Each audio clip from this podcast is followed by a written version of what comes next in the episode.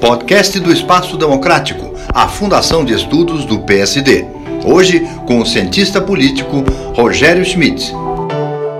Eles andam meio sumidos ultimamente.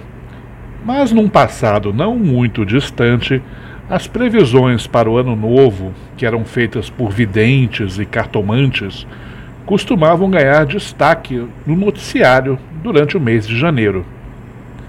Apesar de eu não possuir nenhum poder paranormal, eu vou usar minha bola de cristal e me arriscar a fazer aqui algumas previsões para a política brasileira em 2024.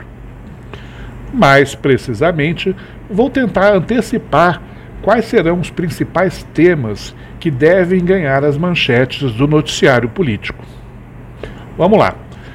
Como este é um ano de eleições municipais, não faltarão matérias debatendo se o voto para prefeito é mais influenciado pela polarização nacional entre Lula e Bolsonaro ou então pelas questões locais de cada cidade.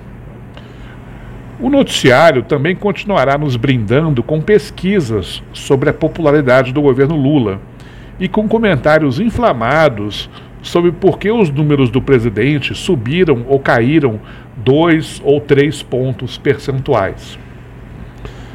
Ainda no âmbito do Poder Executivo, podem apostar que serão abundantes as matérias sobre a iminência da demissão desse ou daquele ministro, ou sobre a esperada realização de uma ampla reforma ministerial.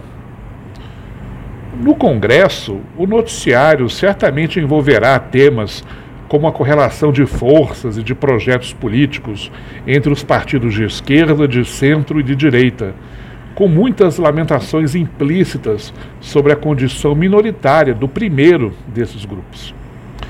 Ah, e não vamos nos esquecer sobre o noticiário relativo às emendas parlamentares sobre o orçamento da União, no qual certamente preponderará a visão de que ela seria uma prática inerentemente negativa, talvez até criminosa.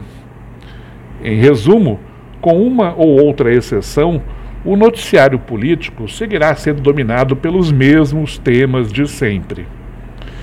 E acho que agora eu entendo perfeitamente porque ninguém mais leva muito a sério as previsões para o ano novo. Rogério Schmidt para o Espaço Democrático do PSD.